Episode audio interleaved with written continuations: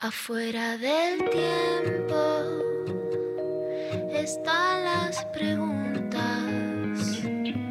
las luces y sombras que no tienen fin.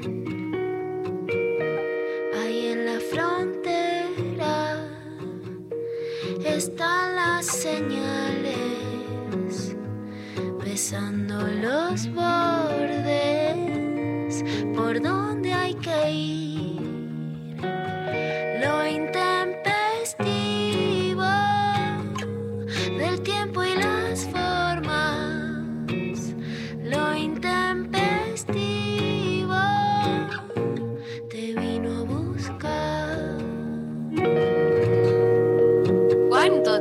tiempo que pasó?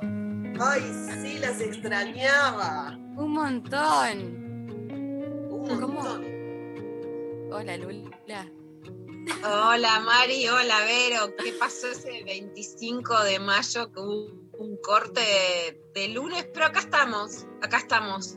Cuando más nos necesitamos. Ay, sí, por, por Dios, Acá mi estamos. mamá. Tres locros después, acá estamos. Vivas, vivas con locro adentro. Eh, bueno, eh, lunes de full pibas. Eh, volvimos, volvimos, tuvimos ahí ese lunes de, bueno, un poco de locro, un poco de pastelito, un poquito de vinito. Y ahora estamos, ATR, de nuevo, para todos Claro ustedes. sí. Eh, bueno, Vero, ¿cómo andás? Contanos, ¿qué, qué onda? ¿Y- ¿En qué Muy bien, muy bien. Yo los lunes me pongo feliz, eh, pero bueno, traigo una grieta que está medio picante. Porque, y se la voy a dedicar a una nutricionista, Romy Pereiro, que el otro día me discutía y me decía que para ella sí. Pero eh, yo les quiero preguntar a ustedes: ¿la fruta es postre? Polémico. Uf. Polémico. Polémico. Porque eh, No, no, es lo no, mismo. no, no. No sé, no le doy la categoría de polémica. Ni siquiera. Vos decís que no. ¿Ni siquiera eso? Para Dale. mí es polémica, porque a ver, la fruta es rica y es saludable. Hay muchos, muchos tipos de, de fruta, hay una gran variedad. Van cambiando con la estación. Viste que decís, uy, mira, ya estamos Sí. en época de frutillas, ya estamos en época de cerezas.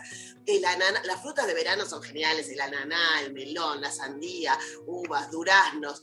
Cada fruta tiene como sus propias variedades adentro de sí misma. Por ejemplo, el durazno hay amarillo, hay blanco, hay pelones, hay digo, los que vienen con cierta pelucita afuera, los que vienen lustrosos tenés de todo. Los, los chatitos, viste que hay una cosa divina, en verano sobre todo. En invierno los cítricos, viste, el- el- la mandarina, la naranja, manzana, bananas. Y después están las raras también, porque que fueron llegando, como el kiwi, eh, los arándanos, el mango, el maracuyá. Las tienes de todo, son frescas, son ricas en nutrientes, te llenan. Se pueden comer sin culpa, que esto está bueno, y a cualquier hora. Viste que van como desayuno, Sí. como merienda, como colación, la podés llevar en la cartera.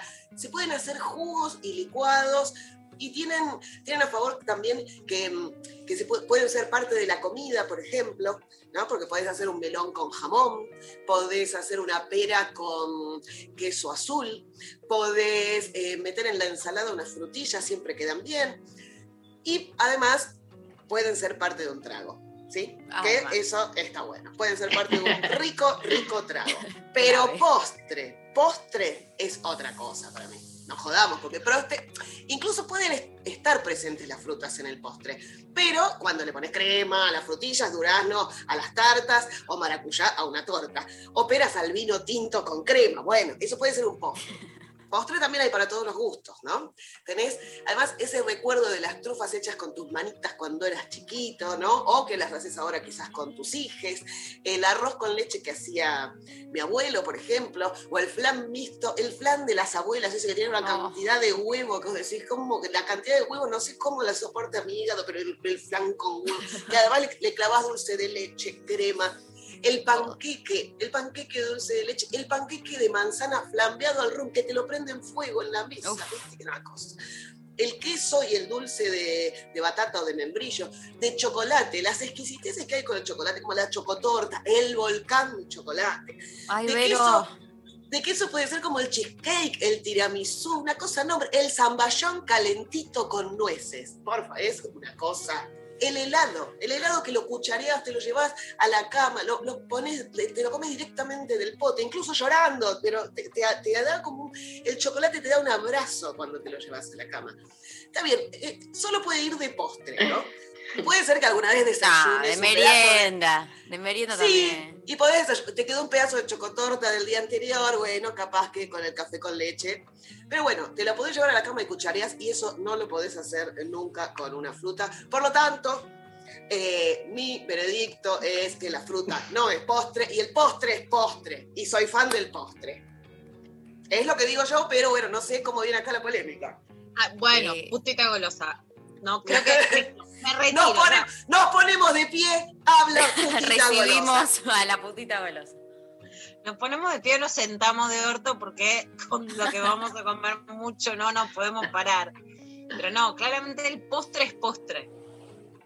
He negociado en estos años de mi vida y, por ejemplo, puedo dar fe esta mañana, te puedo decir las frutas de desayuno, algo que no te hubiera dicho antes. Te hubiera dicho tostada, te hubiera dicho alfajor de chocolate dulce de leche, te hubiera dicho frutigrán mojada, 5 o 6.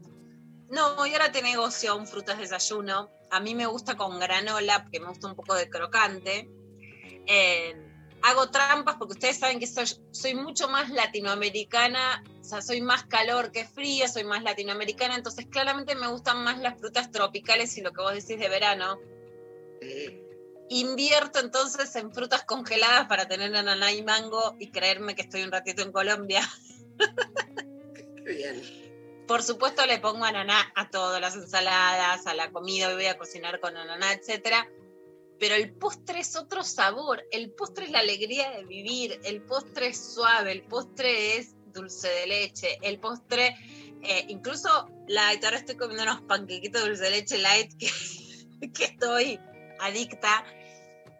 El postre es otra categoría, no me lo embarres, no me lo embarres, no decís, uy, no, incluso, digo, las nutricionistas después eso te dicen, come fruta pero no banana. Uy, justo, la única que es piola, que es práctica, que me la llevo en la cartera, me la vas a sacar, pero ¿qué? Bueno, me la banco a la tarde una merienda. Y la verdad que las granolas ricas, estoy, estoy arriba de esa, me copan. Pero el postre, déjamelo bien golosito. Viste que incluso eh, si sabes que hay postre, te dejas un lugarcito. Pero nadie Obvio. se deja un lugarcito eh, si hay una manzana después. No. Segundo plato de ravioles capaz que no como porque ya me dijeron que hay una torta de chocolate a la que le tengo que entrar y me tengo que dejar un lugarcito. Como cuando llega la mesa dulce, ¿viste? Que decís, ay, Ah. ¿por qué no? ¿Cómo no me dejé un espacio para esto? Me tengo que ir llevando esta comida en un tupper, ¿qué voy a hacer? Qué gana. Sí. Eh, yo voy a generar una polémica, porque aparte es algo que, que, que la Pecker no sabe de mí. Y yo quiero que me siga queriendo, a pesar de lo que voy a decir ahora. Te lo digo ya ahora, firmo antes de, de- de ver lo que, bueno, me, me está preocupando. Em, yo no, no, no me pasa, no me pasan cosas con los postres en general. No, soy como que, como que prefiero comerme seis platos de ravioles y no me importa si no llego al postre. Es como que a- ayer cenaba con la familia y era, uh, vamos a pedir helado y no sé qué. Y vos, María, y yo, no, no, no, yo paso, ¿eh? No, ¿cómo? Como que, como que me pasa que voy a, estoy en lugares, estoy con familia, no sé qué, y como que no comprenden que a mí no me entusiasme el momento postre, el querer pedir un heladito, una tortita, no sé qué. Entonces, como que, como, eh, y me empalago muy fácil. Entonces, recién escuchando todo lo que decía Vero Lorca, a mí ya me empezó a dar dolor de panza, y tuve que empezar a tomar agua, porque me imagino esa cantidad de dulce adentro. Y aunque cuando hay momentos que lo disfruto mucho y que me puedo comer una chocotorta y, y- y o, me, o meriendo, o- pero como que elijo, son muy pocos los momentos donde mi cuerpo dice, sí, quiero empalagarme o sí, quiero darle el dulce. Así que en esta horita del día de hoy me cuesta, porque tampoco soy muy fan de las frutas. Estoy pésimo hoy, vengo para, hoy estoy tirando todo para atrás, ¿eh? Hoy no, no esperes que la tibia, como bueno. Hoy estoy como- tibia. Como, está la categoría antipolítica y la categoría Sí, antipostre, sí. digamos. Sí, soy anti, No, no hoy soy antipolítica, apolítica. No, no, no, no quisiera, no quisiera pensar que sos la que dice yo no voy a pedir postre y después te cucharea el tuyo. Porque te dan ganas de decirte, sacar la mano de acá. Te puedo compartir No. lo que quieras, pero el postre no. Solo no, probar. Puede ser que te diga una cucharita para probar, pero ni en pedo te sigo después eh, cuchareando. Si realmente me convenció, lo pido, pero es como que nunca. Bueno, cuestión, hoy eh, no me voy a posicionar, porque pienso que. que me tienen que posicionar los oyentes, eh, que enganche. Me tienen que posicionar los oyentes. Es tu campaña, o sea, te tienen, Sí. sos una indecisa y te tienen que, Me tienen que convencer, Sí, me tienen que convencer, exactamente. Así que les pedimos que nos digan si para ustedes eh, la fruta es postre o no, al 11 39 39 88 88. Quiero escuchar audios que eh, argumenten para que nos posicionemos. Yo, particularmente, el resto del equipo lo veo bastante posicionado. Eh, Así que en Twitter, en Instagram pueden ir a votar. Ya están llegando un montón de mensajes. Hay de todo. Quiero saber qué dice nuestro equipo. A ver el equipo. A ver, el Ahí sale, equipo. Ahí sale Sofi Yo con soy los el tres equipo. votos choreando. Yo soy el siempre. equipo y después no quieren que mi voto valga por tres, o sea, no me hagan dar la cara. Em, no, o sea, no es postre la fruta, pero me pasa que lo único que consumo como postre es fruta, entonces ahí no sé cómo posicionarme. Me cuido mucho, entonces soy de comer muy sano, como mucha fruta de postre, por eso para mí un postre no contiene fruta, o sea, no como una torta que tiene duraznos, no como eh, un helado con eh, ensalada de fruta, o sea, cuando hay un, cuando O tengo la una cosa o la otra. Claro, cuando tengo la posibilidad o las ganas y me doy la, el, el gusto de comerme, no sé, porque no me gustan las tortas, tampoco no soy muy dulcera, pero cuando tengo muchas ganas de comerme un flan mixto, o sea, bueno, Oh, no, no, sí. la fruta no, no tiene lugar, digamos, no, no es la ensalada de fruta un postre para mí, pero todos los días de mi vida, una mandarina, una pera, como que soy muy de la fruta. Eh, bueno, no, no tengo una posición, no, para mí el postre es fruta. Cuánta tibieza que hay, hay acá, Pecker. hoy. Pero ustedes todos los días comen, no sé, un pedazo de chocolate, un alfajor, una torta. Eh, comen no, porque, cosas no, dulces todos los días. no porque no puedo, pero. claro. O sea, mucho, mucho tiempo en mi vida sí. O sea, la gente te dice, ¿pero qué? ¿Te levantás con un alfajor o comes una torta todos los días? Sí. O el alfajor, sí, el alfajor. como, viste que lo que es, no, a ver, vamos a no a, a salirnos de los prejuicios que cuando intentás derribar uno viene el otro, ¿no? Entonces viene un prejuicio y viene el contrario. Pero fuera de broma, lo que yo empecé a escribir hace muchos años en página 12 de la conducta dietante permanente como forma que una cosa es la opción, la opción sana, incluso la opción dietante porque, bueno, te gusta un determinado cuerpo y vamos a aclarar que está todo bien con todo eso.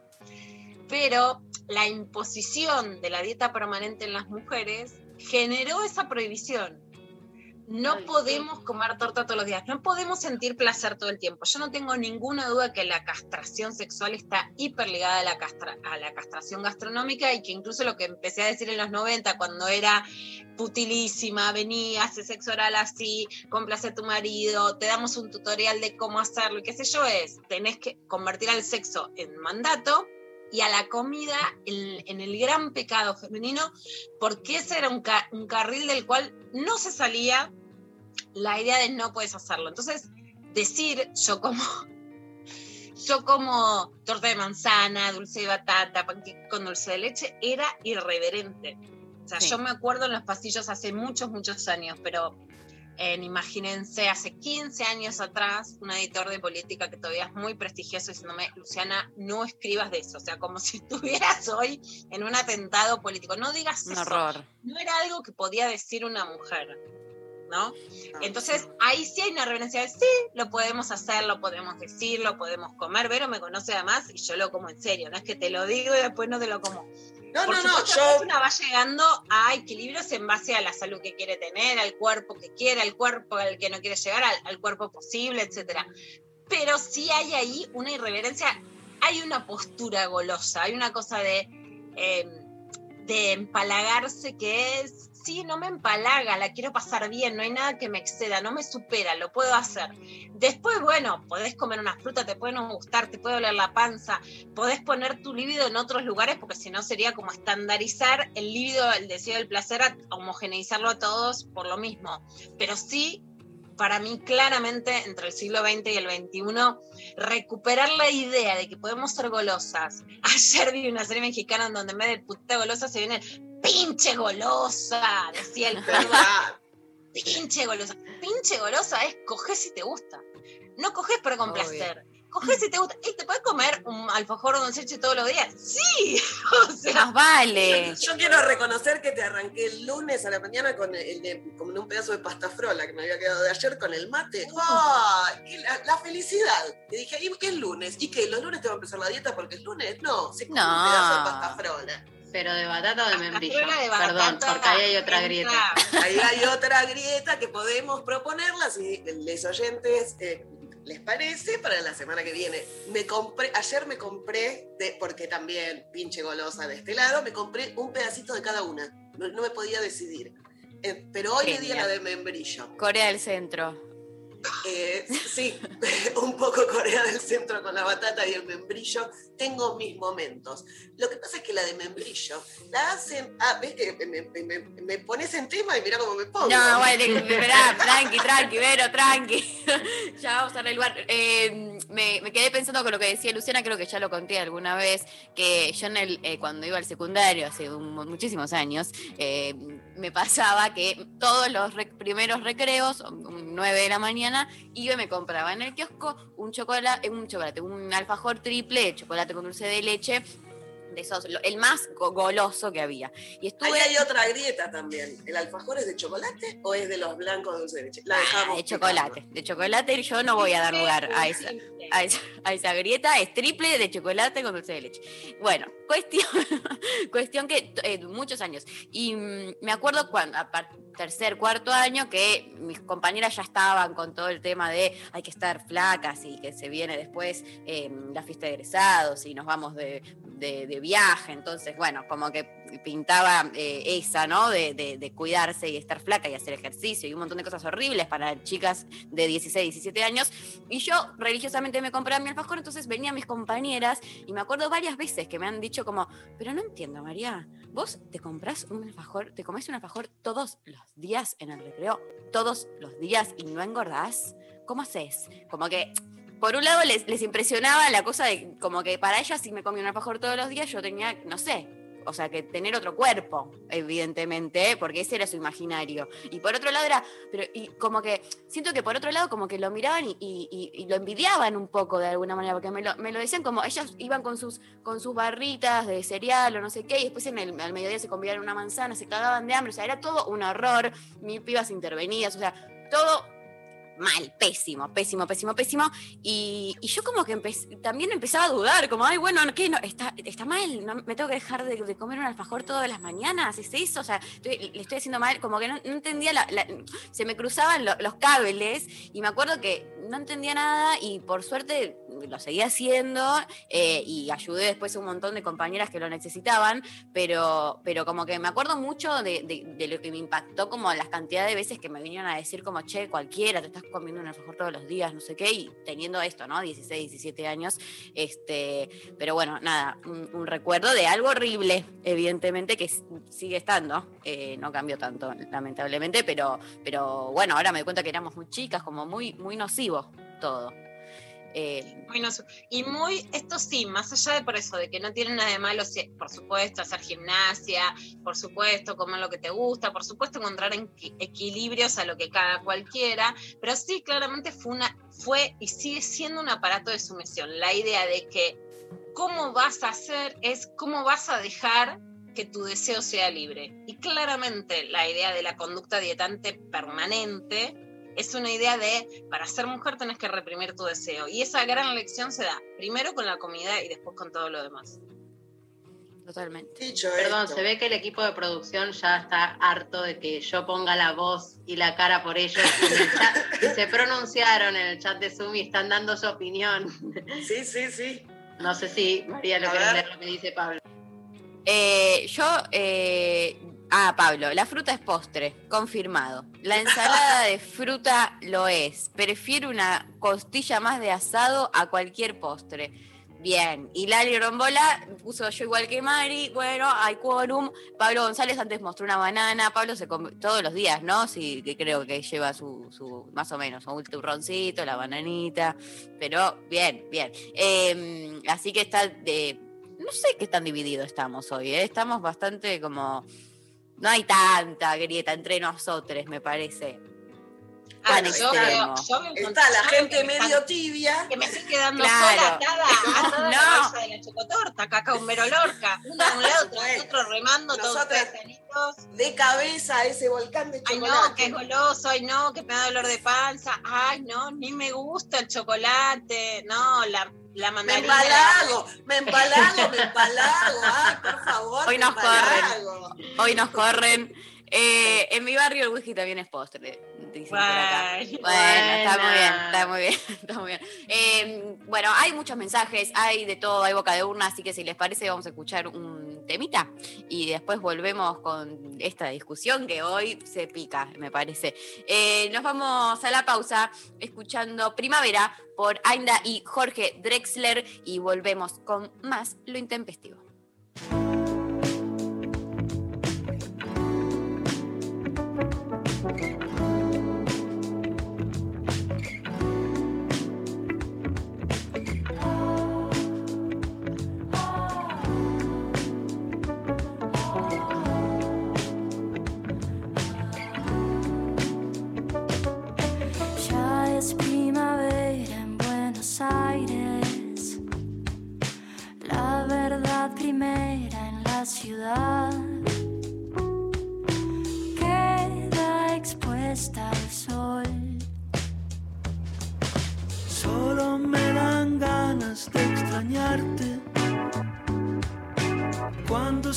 Que no vas a volver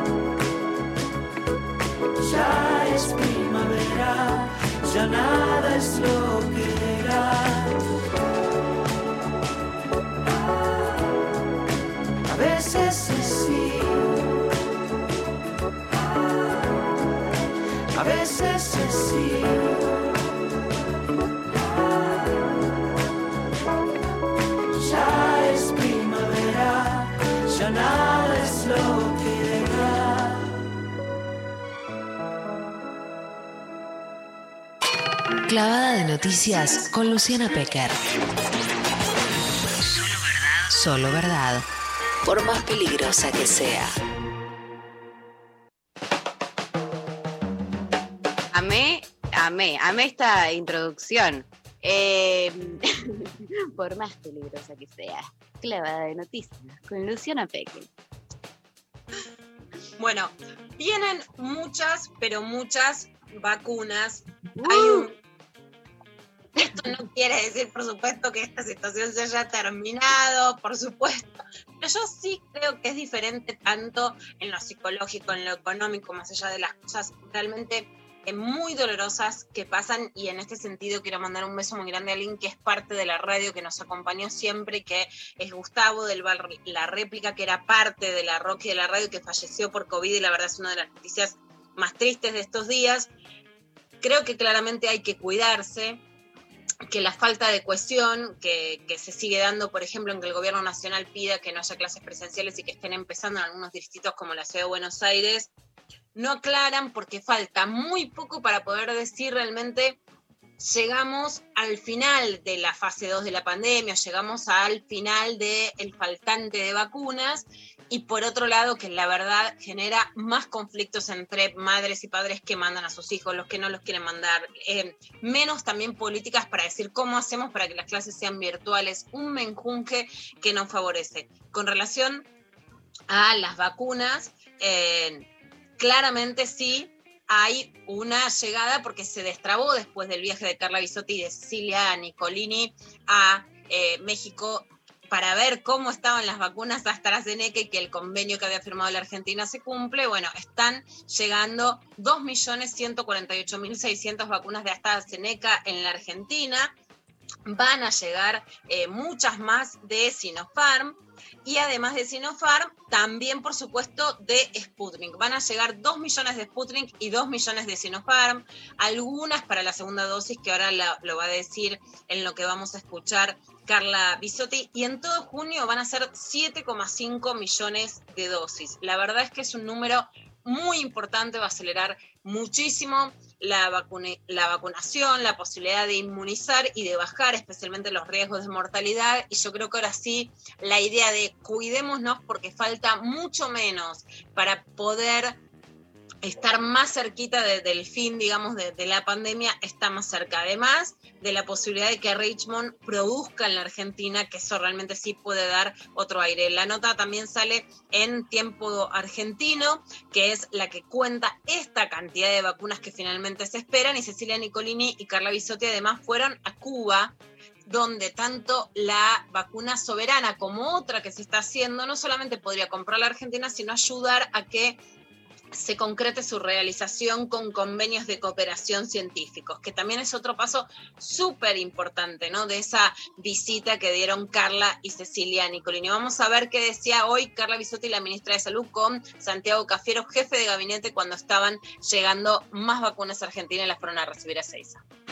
2.148.600 vacunas que estamos recibiendo. Es el embarque más grande que hemos tenido desde que se inició la adquisición de vacunas. La continuidad de la llegada de las vacunas será así constante.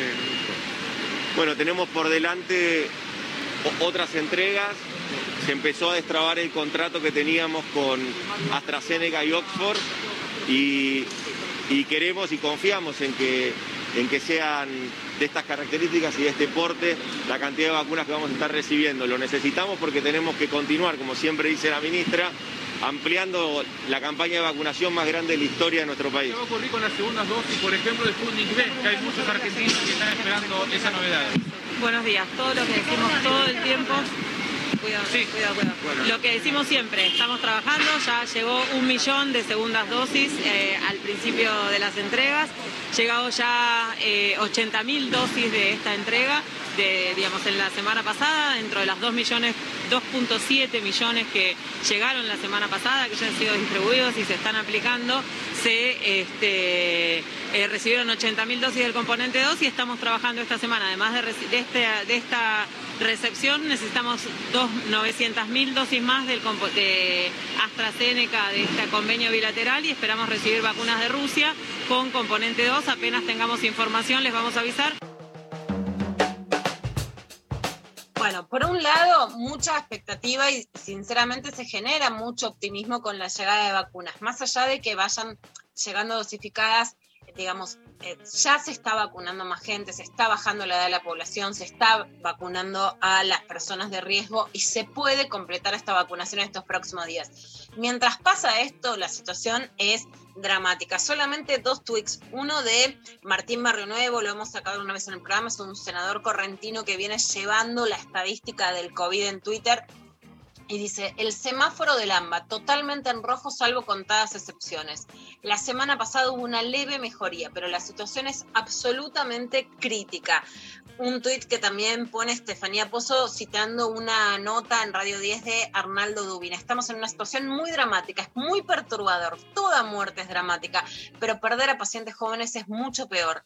Y que dos de cada tres personas que ingresan a terapia no sobreviven. Las cepas además de Manaos, las cepas de Río de Janeiro, la cepa andina que también circula por la Argentina, eh, la cepa británica que también está en nuestro país, además han cambiado la, la, performance del contagio, es más fácil contagiarse, ataca más a personas más jóvenes. Lo que creo es que la combinación de las dos noticias, la mala y la buena, es que realmente hay que cuidarse un poco más y esperar a que la vacunación realmente se pueda eh, hacer de forma masiva, que con uno o dos meses se puede levantar la cabeza, pero que esperemos este tiempo realmente a cuidarnos porque la situación es muy dramática. Mientras esto pasa también, ¿no? La, eh, la Conmebol, que la Copa América finalmente no se hace en la Argentina, porque por ejemplo Soledad Cunha, la ministra de Educación de la Ciudad de Buenos Aires, decía, ah, no van a hacer las clases, pero van a hacer la Copa América, ¿no? Personas que después, por ejemplo, bueno, Mauricio Macri ha dicho que fue más feliz siendo presidente de Boca que de la Argentina, o sea, que no es que no les interesa el fútbol. Bueno, la Copa América finalmente no se hace en la Argentina y la Conmebol le agradece a Jair Bolsonaro la mayor tragedia en América Latina en los contagios de COVID, incluso señalado porque ni siquiera usa tapabocas en público, o sea, ni siquiera la medida mínima preventiva que se puede hacer, o sea, con una apología de la, de la necropolítica, de la muerte como forma de hacer política, pero recibe la Conmebol. En este en este mundo vivimos y le agradece la Conmebol a Jair Bolsonaro, perfecto, le agradece mientras el pueblo brasileño, ya lo vamos a ir contando, grita claramente fuera Bolsonaro por su gestión de la pandemia. Pero Mauricio Macri, imagínense si lo hubiera agarrado la pandemia, ¿qué hace? No quiero ¿Qué ni hacía, saber. No. Dice que con la crisis económica, cuando empezaron los problemas en el gobierno, no, que llegaba a las 7, 8 olivos, por suerte estaba la hechicera, quisiera escribir un tratado sobre la palabra. No, porque antes éramos las brujas como algo maligno. Es como una reivindicación. Por ejemplo, ayer Juliana puso un jugo detox desintoxicante todo verde. Yo lo veo digo, ay, me lo quiero hacer porque no lo veo. Como todo lo que veo en Instagram, que digo, qué genial, esa vida está mejor que la mía. No, por supuesto, ese, ese jugo es mejor que lo que yo, es mejor que mi chocotorta de dulce de leche, ¿no? O sea, una vez esas imágenes, igual que mucho de lo que dice, ah, es por ahí, ¿no? Porque es. Me es tomo ese jugo y quedo así. quedó así. Es un personaje atractivo, en, es un personaje de Pinterest, Juliana Aguada, ¿no? Más allá de la crítica. Ahora, la idea de la mujer, la que el hombre llega con sus problemas, deja los problemas en la casa, ella lo cuida. Y el nombre de la hechicera, ¿no? Como si fuera algo mágico que las mujeres tenemos que hacer, ¿no? Es un hechizo. Bueno, da para muchísimo, ¿no? La, más allá de que, por supuesto, está buenísimo si una mina puede cuidar a un tipo y si un tipo puede cuidar a una mina, y eso no tiene nada de malo, pero esa idea en sí misma, ¿no? La del hombre ocupado, la mujer que ocupa ese rol de desvanecer sus problemas de la cabeza, la hechicera, ¿no? Que hace directamente un hechizo de la vida cotidiana. Y él que llegaba preocupado. Imagínense si había sacado el Ministerio de Salud y a las 7 se ponía Netflix y no lo atendía nadie, si teníamos que ir a conseguir vacuna. Imagínate a Carla Bisotti si se pone Netflix a las 7 y Cecilia Nicolini que te dicen, eh, ¿quién es? No tiene cargo. No tiene cargo y nos están gestionando todas las vacunas por todo el mundo. Imagínate si a las 7, vos te lo imaginás a Carlita a las 7 de la tarde prendiendo Netflix, por favor, que algún rato se tome, ¿no? Eh, Carlita, pantuflas, en pantuflas y yoguineta diciendo Y no, bata, no, no. en bata. Y ba- en bata, sí, diciendo En vamos a poner obvio. Netflix ahora. Tráeme Ahora, un no me imagino que a Carla la llamen a las 9 de la noche de Sinopharm, de AstraZeneca, que la llame Stigman o Alberto y diga, no, no te atiendo, estoy viendo Netflix con la hechicera. No me lo imagino, pero esto decía el expresidente Mauricio Macri en el programa de Juanita Viale. Hubo noches que fueron terribles. A partir del 18, cuando vino la crisis de, la sequía, se les iba transmitiendo cada vez menos, porque fui perdiendo la capacidad de transmitir a partir de las 14 toneladas de piedra. Todo ese desastre, y ahí se quebró nuestro gobierno, y se me quebró a mí la cabeza. Yo intentaba a las 7, 8 de la noche cuando entraba Olivos, y gracias a la hechicera, porque Juliana fue increíble, yo me olvidaba, en ese momento cerraba todo, no prendía el de la televisión, ponía Netflix y no, y no, no me, no quería, hasta el día siguiente a las 7 de la mañana trataba de terminar el día y reconstituirme. Yo quiero reconstituirme un poquito Sí. también, a ver si. Reconstituyámonos. Pero además, por de- de- como una sequía y nadie está desmereciendo ni la sequía ni las consecuencias, etcétera, ¿no? Eh, por supuesto que no llega como fenómeno, digamos, las sequías como las inundaciones, como los tsunamis, como eh, la contaminación que hubo este año en el delta, como muchas de las cosas que pasan son consecuencias de lo mismo, que es el cambio climático, que es lo que trajo la pandemia, la falta de biodiversidad, etcétera, que no entra en general en la agenda de Cambiemos. Pero además, claramente no se asimila un fenómeno de la envergadura de una pandemia. Imagínate si hacía eso lo que podría ser. También lo que me llama la atención es que los medios, digamos, eh, digamos, que fueron opositores al macrismo y que hoy son más cercanos al oficialismo, rescataron este título. La Nación, por ejemplo, no le da bolilla a esto. Se sabe que digamos, que una forma de, de- de subestimar a Mauricio Macri es decir domador de reposeras, que es vago, la cantidad de descanso, pero los medios que responden, digamos, al macrismo no ponen esa frase. No, realmente también el nivel de sesgo de la información es muy alto y ponen, no vas a comparar a Santiago Cafiero con Marcos Peña. Bueno, qué Bueno. sé yo. Ese es otro tema, pero digamos, sí olvídate del periodismo, porque es una frase, claramente. Incluso en las internas macristas va a ser una frase, ¿no? Esa idea de una gestión. Ya está. Se instaló. El La también se hace los memes solos. O sea, él Sí. no colabora con él mismo, hay que decirlo. No, porque la verdad. el Zoom de Cambiemos, así con un ojo en la dormido en la cama se la veía la hechicera atrás, ¿no? Sí, No sí. Una frase de, eh, lo dijo sin ponerse colorado y a partir de ahí un montón.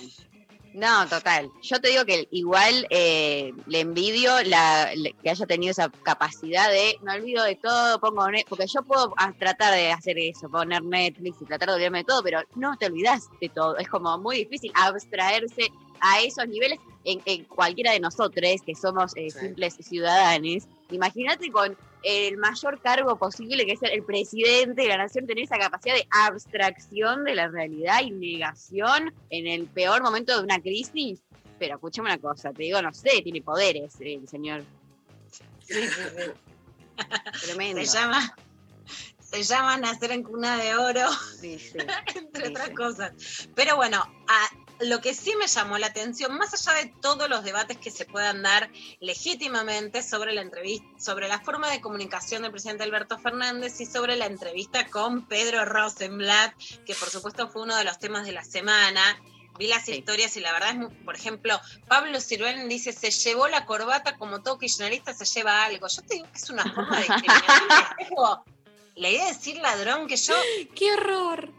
Pocas veces vi algo tan descarado, digamos, ¿no? Bueno, y muchas críticas se oye a Majul criticando, ¿quién es? ¿Te lo imaginás a Macron? Dice, dice Pedro, y yo decía, seguro que Macron y todos los presidentes dan a youtubers o a fenómenos, digamos, emergentes de las redes. Pedro, por supuesto, lo encontró y habían dado, pero vos fíjate cómo. Por un lado, Macri dice que a las 7 se ponía Netflix y olvídate, no, no te atendía ningún teléfono rojo. Y por otro lado, Majul le dice a Alberto si a las 10, 9 de la noche no tenía nada que hacer, presidente. Ahí está Majul criticándolo por la entrevista de Pepe Rosenblatt. El, chico que está frente a él se presentó como un compañero. Esto, no es, esto es un, yo un compañero. no yo- Presidente, eh, con todo respeto, dé entrevistas a los periodistas. Las entrevistas periodísticas son entrevistas periodísticas. ¿Se sigue analizando?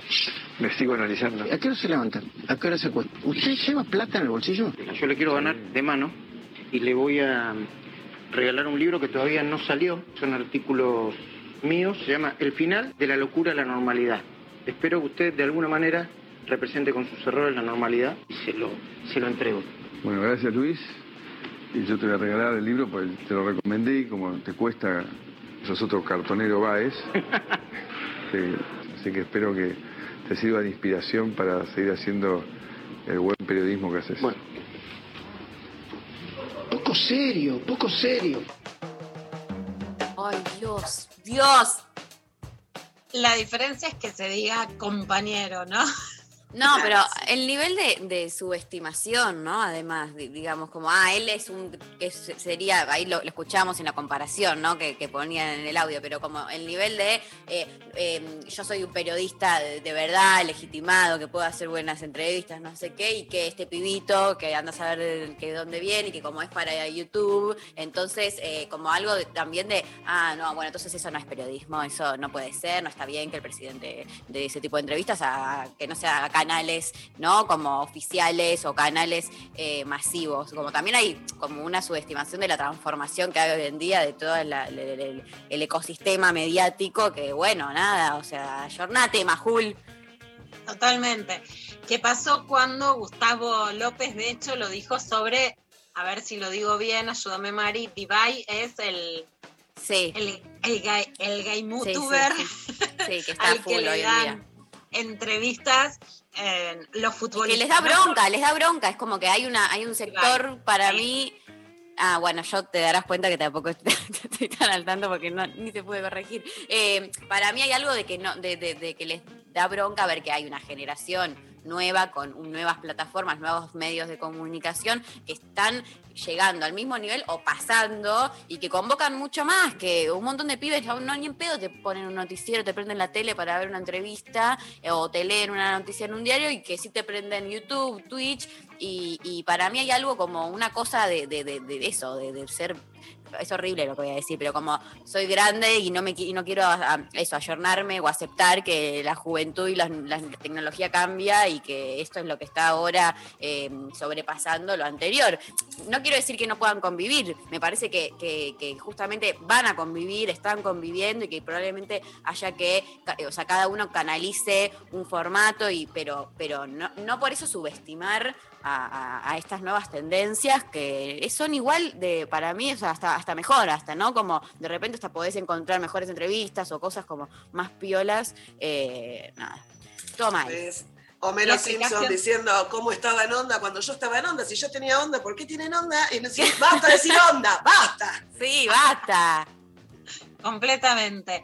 Eh, la verdad que la explicación sobre lo que pasaba con el fondo, porque era, ¿te acordás que cuando lo hicimos en Clave de Noticias elegimos la visita a Portugal, que es con la que empieza la gira europea que después termina Sí. en el Vaticano? Tuvo una videoconferencia con Angela Merkel a la que no pudo ir a ver porque estaba cerrada Alemania en ese momento por la pandemia, pero también con España porque era importante porque fue un ejemplo de lo que pedía el FMI de austeridad, eso de la doble tasa, de que el FMI decía, no te podemos, dice que pasa mucho con la amiga, como, mira, no te puedo dar a vos ese vestido porque lo quiere la otra. Y va a ser sororidad, fue a Portugal, le dijeron, ah, no me quieren dejar de cobrar la doble tasa porque dice que vos la pagaste. No, yo la pagué, me fue para el orto, vos no la pagués tampoco. Me encantó esa explicación de la doble tasa con Portugal de lo mejor de la entrevista con Pedro. Y lo que sí me parece cierto es que hay determinada supuesta neutralidad, objetividad, profesionalismo que tiene que tener el periodismo que se diferencia de estas nuevas tendencias. Ahora, el problema es que el periodismo ya no está haciendo eso. Claro. Entonces queda más berreta una entrevista que supuestamente es profesional que la otra que descaradamente no intenta ser una entrevista neutral, objetiva y más, a- y más acartonada o más seria supuestamente. Y además, ¿qué pasa con la televisión? Porque yo no tendría una actitud prejuiciosa tampoco con alguien por ser actriz, por ser joven, por no ser periodista, etcétera. Pero la entrevista de Mauricio Macri, ¿a quién?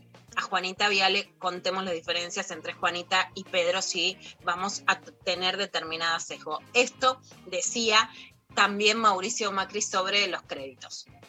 Este gobierno que venía de la mano a resolver los problemas que yo no pude resolver, a, a no cometer los errores que yo cometí, y uno de ellos lo ejemplificó con el asado, y hoy, lejos de haber asado, hay polenta, tenemos el menor consumo en 100 años de carne, Pero el problema es que, empezó a desandar y, romper las cosas que sí habíamos arreglado. ¿no? Nosotros, con mucho esfuerzo, el, el 11 de agosto terrible que fue la paso, teníamos un, Estado ya equilibrado prácticamente, que no gastaba más de lo que cobraba en impuestos, que había bajado sus impuestos, y en estos meses de gobierno han aumentado un impuesto por mes. Mi sensación, no en sé. En pandemia. En pandemia. Pero mi sensación es que hoy ellos estamos gobernados por gente que cree que los ciudadanos somos como esclavos, a los cuales le podemos cobrar los impuestos que querramos y para gastarlos en lo que nosotros nos, se nos antoje. Hmm. Ese es el concepto de ellos como gobierno. Nosotros le cobramos lo que queremos de impuestos y después lo gastamos como queremos. Y no informamos, pues ni siquiera funciona la, la, la Oficina de Acceso a la Información Pública. O sea, ellos han ido desandando entre otras cosas, reglas que habíamos impuesto en esta nueva cultura del poder de rendir cuentas.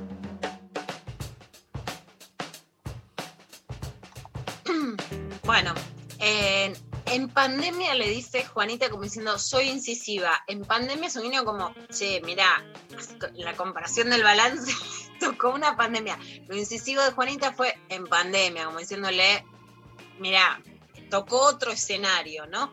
Más allá de todo lo que se puede discutir de la letra chica, digamos, ¿no? Que es la idea de que, digamos, la idea que está diciendo Mauricio Macri en esta, en esta ronda es que la gente había votado por el populi contra el populismo, pero que no se animó a esas transformaciones, que no las pudo bancar, ese, esas pasos que fueron terribles, él las define, y que entonces estaban reduciendo el Estado y generando más transparencia. La verdad que las causas judiciales, de hecho, sobre el espionaje ilegal en su gobierno, con su ex mano derecha pidiendo asilo político en Uruguay por la justicia, no marcan esa idea de transparencia que vende Mauricio Macri. No estaban las cuentas saldadas, porque pide créditos que hoy el FMI endeudamiento que hoy el FMI se cuestiona de habérselo dado a Mauricio Macri, que era para llegar a las elecciones. No es que, no es que era una derecha ortodoxa y conservadora con las cuentas en regla sin endeudarse. Eso tampoco es cierto. Y por supuesto, sin mostrar la diferencia entre el país endeudado en una situación normal y frente a una pandemia que generó una crisis económica laboral en todo el mundo. Bueno, más allá de la realidad argentina, contábamos antes lo de la Conmebol, que es un gesto más de en Brasil no pasa nada cuando pasa todo. En la Argentina sabemos a partir del Mundial del 78 que el fútbol puede ser una fiesta, puede ser pueblo, puede ser una maravilla y puede ser una distracción frente a las tragedias utilizadas políticamente para decir eh, acá no está pasando nada alguien tiene alguna duda que Bolsonaro lo está haciendo a propósito después de una campaña que se llamó Fora Bolsonaro. El diario El País de España lo define como la izquierda de Brasil será la calle. Lula, por supuesto, ha salido de, la cárcel y de, del peor momento del laberinto de las causas judiciales dijo que se va a presentar a presidente, es por supuesto un problema la edad de Lula, pero hubo toda una campaña de artistas y manifestaciones contra Bolsonaro diciendo fuera Bolsonaro, justamente por los 14 meses de las crisis sanitarias. Recordemos, también están, siguen y son cada vez más grandes y cada vez es más fuerte los cuestionamientos de lo que está pasando en Colombia y de la represión policial totalmente feroz que ya preocupa a Estados Unidos, pero Brasil también tiene al lado en su frontera en la Amazonía a Colombia saliendo a la calle. Eh, ya los muertos en Brasil son 460 mil. Estamos hablando casi de 500 mil personas menos, por eso decimos necropolítica, por un presidente que no es que no pudo atajar las muertes, no quiso atajarlas, no quiere que el país frene, ni siquiera quiere que se use tapaboca. Por eso esta campaña fuera Bolsonaro. Emprego está voltando, a fome está voltando novamente. Uma pessoa que debocha das mortes das pessoas, que não utiliza máscara, que não tem empatia, que não tem a sensibilidade humana necessária para cuidar e zelar do povo brasileiro, ele não deve ocupar esse carro. Quantas famílias, quantos sonhos foram destruídos por conta da irresponsabilidade de um governo que ainda faz sarcasmo com as mortes? Você está desempregado, você perdeu o emprego, os meus primos que, que foram colocados para fora porque a Ford fechou. Existe um responsável por isso, gente. Vamos ousar lutar? Vamos ousar vencer? A força e a união de todas as pessoas, de todos os brasileiros que estão aqui, assinem esse impeachment impeachment do Bolsonaro, sim. Assine, venham conosco.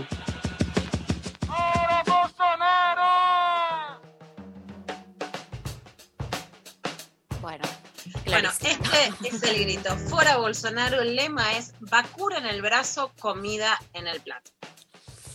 Bueno, eh, hasta acá, ¿no? ¿Lunes? Hasta acá. Muy bien.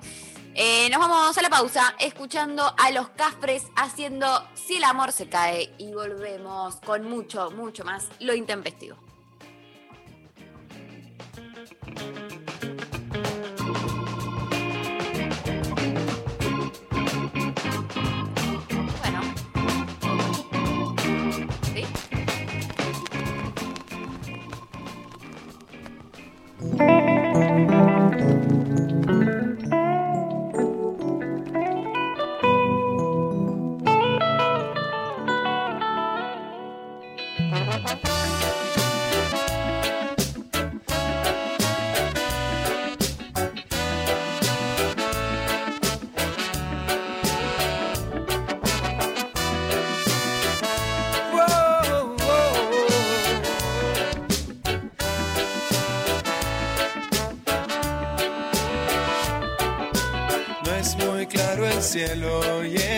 Cerca este desierto. No hay amor en el diario de hoy. Y si perdiste la pasión en un remate de dolor, a destiempo va ese corazón. Si el amor se cae, todo alrededor se cae. El amor se cae, todo alrededor se cae.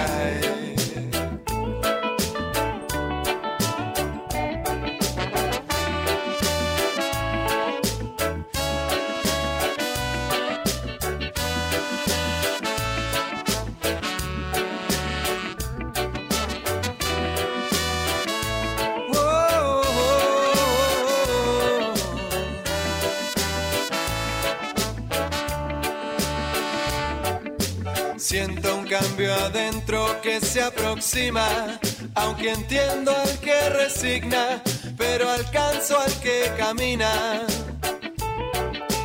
Tengo bronca, tengo tiempo, por eso canto, no creo el cuento, resisten vidas, las siento mías, me inspira. Si el amor se cae, todo alrededor se cae.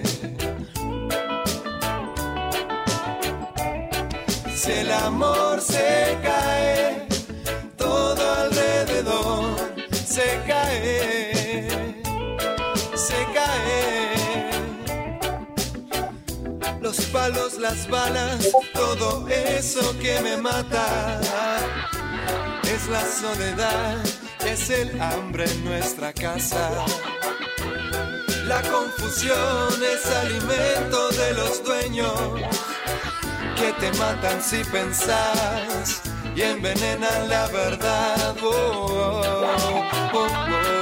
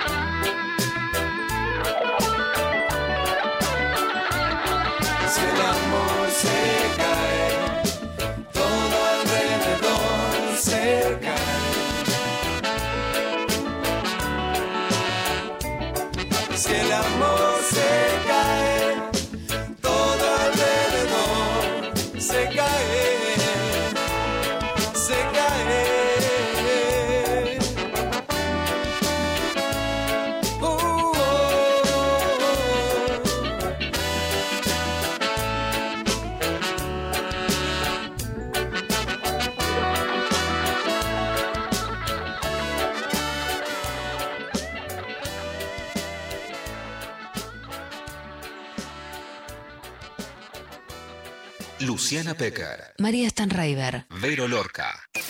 Voces. Pensamientos. Plurales. Públicos. Federales.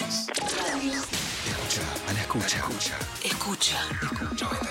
937. Nacional Rock. Los viernes a las 20. La Cotorral. De la mano de Susy Shock, voces trabas. Voces disidentes. Copan el aire. La Cotorral. Viernes de 20 a 21 por 937. Nacional Rock. Hace tuya. Hace la tuya. ¿Quiénes se tienen que vacunar contra la gripe? Personas de 65 años o más, personal de salud, embarazadas y puérperas, niñas y niños de 6 a 24 meses, personas de 2 a 64 años con problemas en su sistema inmunológico o enfermedades crónicas. La vacuna es gratuita en todos los vacunatorios del país. Más información en argentina.gov.ar barra salud barra vacunas barra antigripal o al 0800 222 1002. Argentina Unida. Los lunes a las 20, Maga, Tomás Rebor y el programa nacional que bajo ningún punto de vista merecemos, pero necesitamos. Maga. Lunes de 20 a 21 por 937 Nacional Rock. Hace la tuya. 937. Estamos en Twitter, arroba Nacional Rock 937. Luciana Pecker, María Stanraiver. Vero Lorca. Volvemos, estamos al aire. ¿Por qué no podemos parar de charlar? Y porque además No podemos es- es parar. fruta, es postre, me voy a levantar a cucharear algo. Eh, creo que podemos escuchar un audio que venía un poco en si- sintonía de lo que charlábamos. Pablo, ¿me pasas un audio? Una nueva grieta ha surgido después de escucharla hablar a Vero militando por los postres. ¿Quién es más dulcera? Mm, se pelean con la Pecker, me parece. No. No vamos a permitir que un oyente eh, eh, haga una grieta interna entre dos mujeres. No lo vamos a permitir. ¿Por qué? Ah, no, dijo, el oye- dijo el oyente que se armó una grieta nueva entre la- ustedes dos, entre Vero a ver, y Lu, a ver quién es más postrera. No, no, Yo digo que acá no vamos hay a permitir. una putita golosa y el resto la seguimos, por supuesto. Obvio. Con Pecker se comparten los postres. Cada vez que salimos cuando podíamos, y no sé qué era, pedimos algo de postre, sí, siempre se pide algo de postre. Y podemos pedir dos distintos. Entonces cada una prueba el del otro. ¿Viste? Oh. Como esta cosa de cuchareamos un poco, sí, totalmente. Sororidad postrera, sororidad postrera. Sororidad postrera, Ayer total. no vi Masterchef, pero como, como soy Instagramer, vi los recortes en, en Instagram del postre de tres leches, cuatro leches Sí. de, de Alex Hicieron una torta, una torta tres leches que yo no sabía que, que existía eh, y, no, y fue polémica porque parece que es muy difícil, le- les costó a los participantes Es hacer. difícil. En la comida mexicana, ¿no? Es, eh, En la peruana, en- pero. En la peruana. Y justamente lo que sí yo me acordaba es que, o sea, en Lima, la, la fui a presentar el libro y un restaurante que era espectacular y te traen todas copitas como si fuera la tacita de vidrio del café, todas con diferentes postres entre que estaba el tres leches, les puedo mandar después una foto, fue, bueno, Sí, una, bueno, una- ahí tenés el suspiro limeño. El suspiro, limeño, que también te lo traen para probar como de gustos. Mirá cómo nos metemos, ¿no? Pero te traen un poquito de, de maracuyá, un poquito de no sé qué, la degustación de postres, claro que sí. Claro, Tremendo. sí. Eh, ¿Escuchamos otro audio? Hola Intempes. Bueno, para mí la fruta sí es un postre, porque el postre es la necesidad de un shot de hidrato de carbono que no nos alcanzó con la comida. Entonces, la fruta tiene mucho hidrato de carbono. Entonces, ese dulzor que nos da las ganas después de comer, la fruta está. Así que vamos por la fruta postre. Saludes,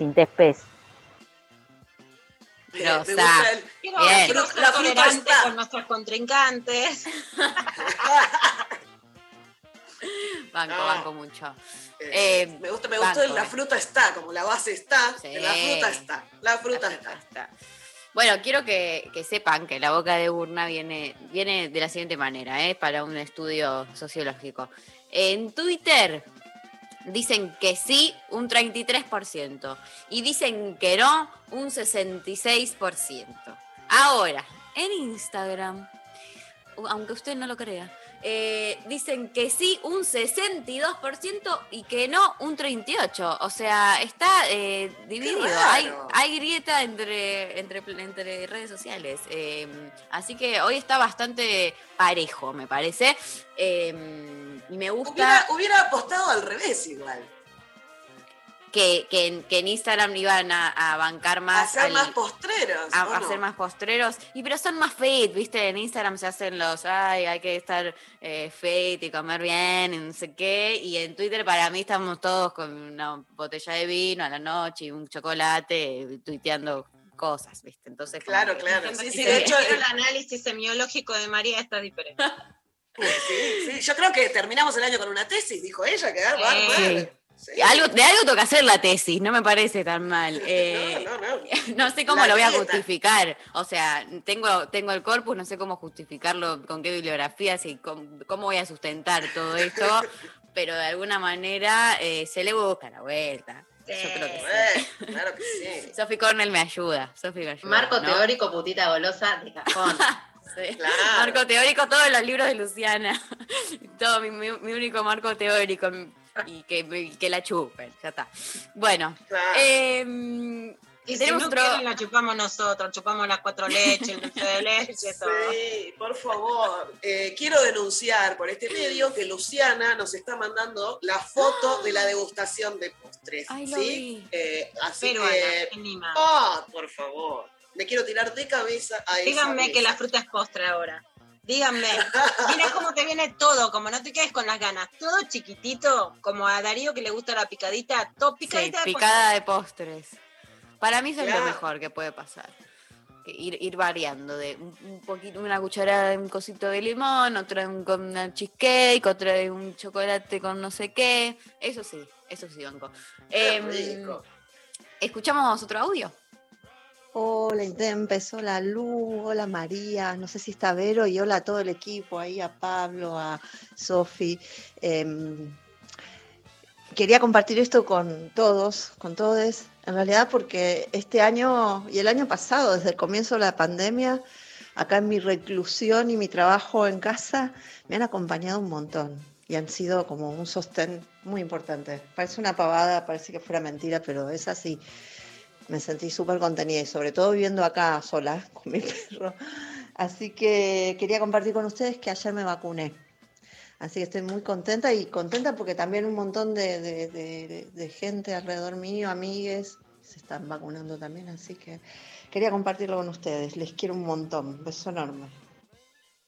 Ay, qué alegría, un beso enorme, un beso enorme total, un abrazo, qué lindo mensaje y, y qué lindo, nada, ¿no? Como que Sí, vayan vacu- y compartimos, vacunando a la compartimos gente. esa alegría, sí, me ha pasado, me han mandado fotos, vacunaron amigos, vacunaron gente cercana y te van mandando la foto y te vas Es emocionando. re Una cosa emocionante, sí. rarísima, impensada en otro momento, ¿no?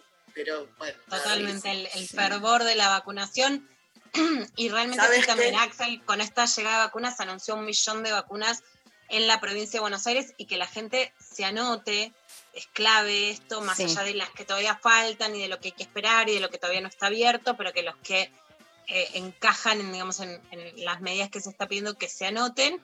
Y claramente sí, esto, la situación está muy mal, pero la vacuna bajó de las personas que eran mayores, de 80, de 70, de 60, a 50 para abajo, según las localidades. No podemos unificar todos los criterios porque son distintos según las jurisdicciones, pero claramente se está sintiendo la llegada de las vacunas en la vida cotidiana. Y eso, ¿sabes qué? Para mí es para festejar con un postre. Sí,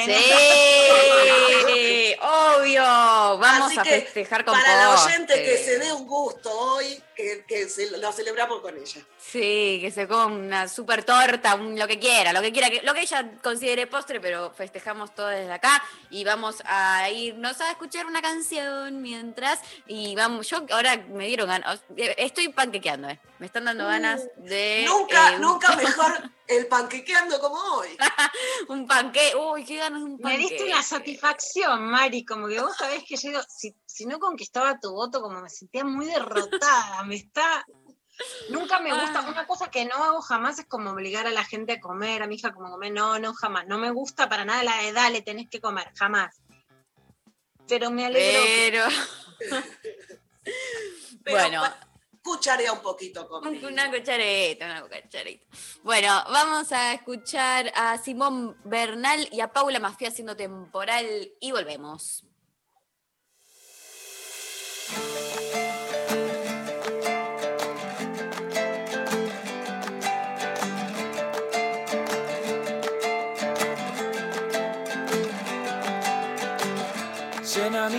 Corazón, mi mente con tu calma, que se detenga mi circulación. Llévame en tu caudal, ríos de recuerdos y palabras que ya no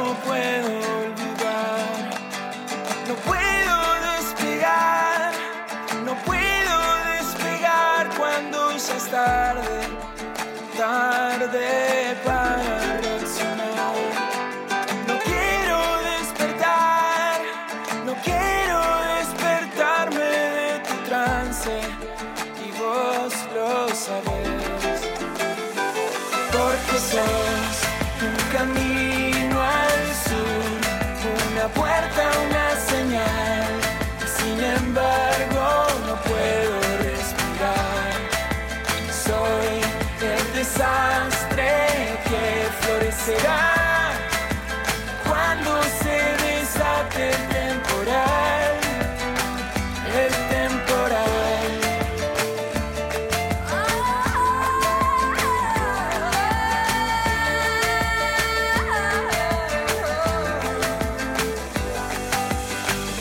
No quiero amanecer, vivir en tus sueños para siempre. Cuando despierte, No voy a aparecer,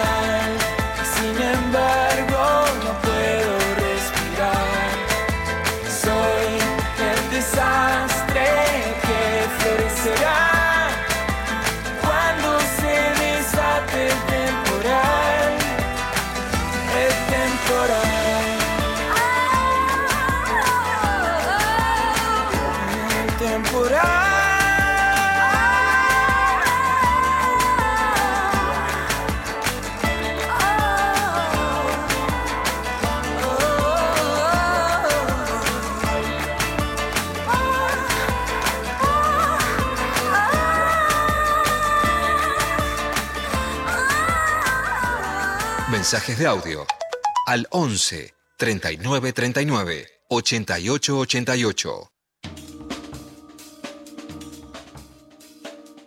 Bueno, estamos comunicadas con Yama Corín. Yama Corín, Yama Corín, Yamila Corín es la titular de Mundanas, una de las agrupaciones que mejor trabaja el tema del abuso sexual en la Argentina, una de las pocas, hay pero poquitas, chiquitas, quienes recibimos casi todos los días pedido de ayuda sobre abuso sexual tenemos un enorme problema. En casi todos los casos yo le recomiendo a las personas que lleguen como mundanas, pero en la Argentina falta porque no solamente falta una atención estatal que está, que está cubierta por el Ministerio de Mujeres con el 144 en general, por el 137 para quienes viven en la ciudad de Buenos Aires para pedir una brigada móvil en casos de violencia sexual, pero que sinceramente falta a nivel estatal un abordaje específico sobre abusos sexuales y sobre las problemáticas que eso implica. Entre esos que las personas que intervenimos en denuncias de abuso sexual terminamos amenazadas, enjuiciadas, con miedo, etcétera. Por eso también cuando muchas veces nos piden ayuda para publicar, para hablar,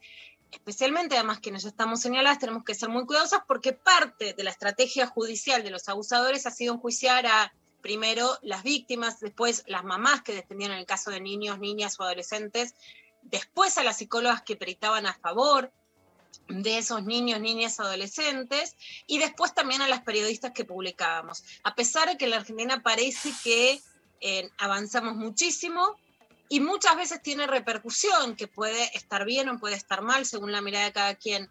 Algunas escenas que parecen que generan una ultra condena sobre cualquier mínimo eh, indicio de algo que podría llegar a ser, aunque no lo sepamos, un abuso sexual, hacer verdaderamente una denuncia por abuso sexual en la Argentina es un problema que no es cada vez menor, sino al contrario está lo que llamamos el backlash, que es la reacción frente a las denuncias, que no está minimizándose, sino que está al contrario acrecentándose. Llama Corine es una mamá protectora que acompañó a su hija Luna en la denuncia de un abuso sexual y el caso no está mejor, está peor. Y si no se hace público, siguen revictimizando a quien denuncia y Yami sigue imputada por esa causa y por otras, que es lo que genera que se desalienten la denuncia de abusos sexuales porque quienes denuncian terminan padeciendo más las víctimas de violación que finalmente los violadores. Te saludamos, Yami, dando este contexto y te contamos que nos cuentes las últimas novedades en el caso de Luna, que quería ser nuevamente indagada por la justicia mientras no se indaga al progenitor denunciado por abuso. ¿Cómo es esta situación y qué es lo que finalmente pasó? Gracias, Lu. Primero, gracias por el espacio y la verdad que siempre es un gusto verte porque nos acompañamos mucho todos estos años que, como bien dijiste, son siempre cuesta arriba para nosotras, para quienes denunciamos, para las periodistas, para las psicólogas. Entonces, bueno, esta necesidad de estar en red es fundamental. Em, para que se tenga un contexto, yo denuncié que mi hija fue víctima de abuso sexual cuando ella tenía nueve años. Hoy tiene 19 años. O sea, esto ya es todo una información en términos de que llevamos 10 años de proceso judicial. Eso, eso en el, en el ya, ya habla de la revictimización que sufrió ella y de la violencia que sufrí yo como para poder sostener todos estos años de, proceso.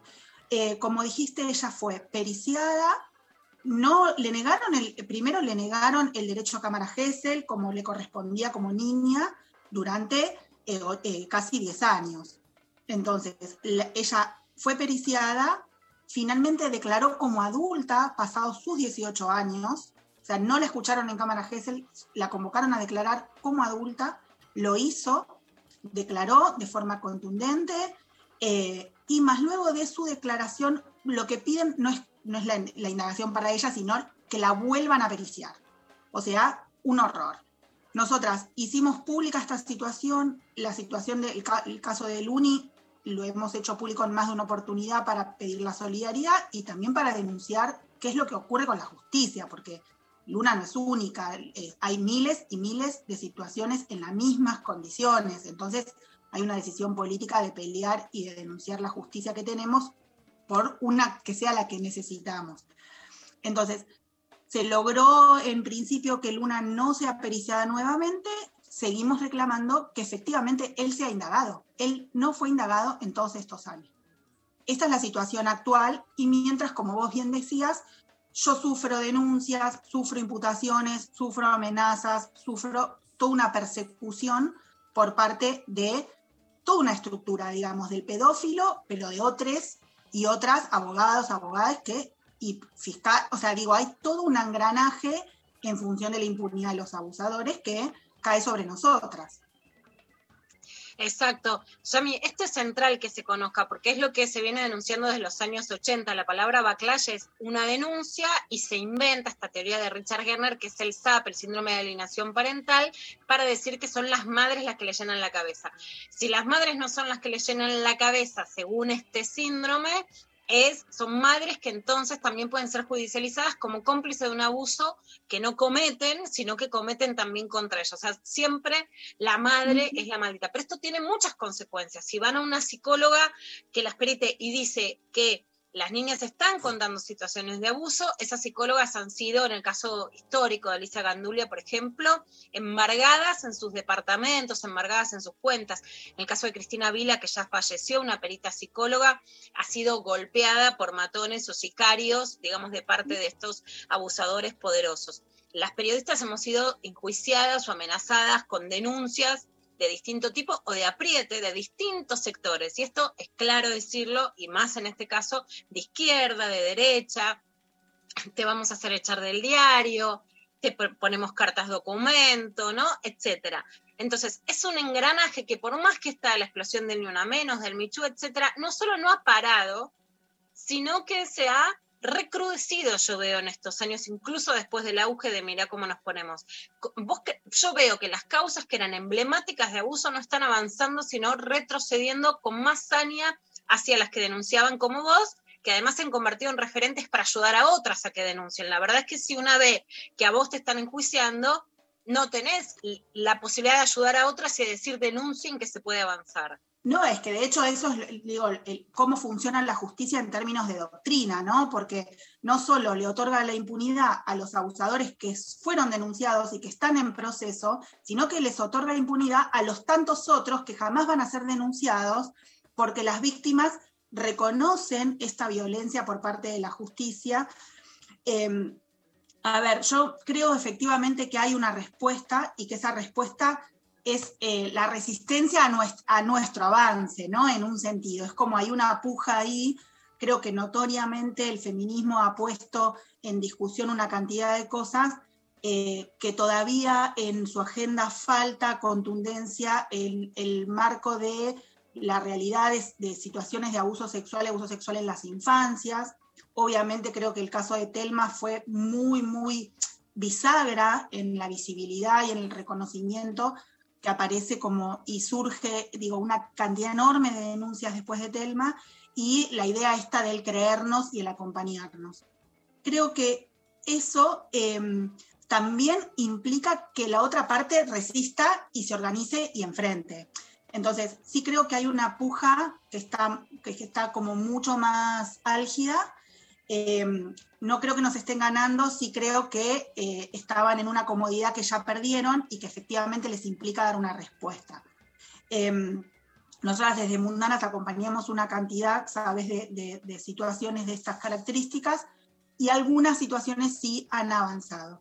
Lo que sí eh, es, creo, claro es que para, para, que esto, para que nosotras podamos estar en una mejor posición, em, la, consigna de la reforma judicial feminista tiene que llenarse de contenido, tiene que ser discutida en el conjunto del feminismo, tiene que ser abordado con profundidad, porque es efectivamente eh, no, solo una, no solo es de vida, de, verdad, de, lo que cambia la vida para quienes atravesamos las situaciones eh, judiciales, sino también es ejemplificador hacia otras. Si no hay una justicia que reconozca los abusos y que condene a los abusadores es que a las mujeres, niños, niñas y adolescentes nos están condenando a ser abusadas.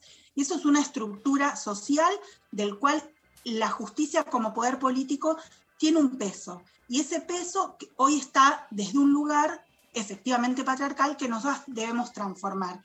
Y creo que ese, ese, ese sentido simbólico lo tenemos que empezar a reconocer y hacer propio. Digo, así como peleamos por el derecho al aborto, no necesariamente todas quienes habíamos atravesado o no una situación de riesgo frente a un aborto clandestino, sino que era una cuestión de libertad de nuestros cuerpos deseantes. Hoy creo que la, la reforma judicial feminista es efectivamente por salir de una estructura en la cual nosotras estamos ubicadas como abusadas, nos toque atravesarlo de manera personal o no.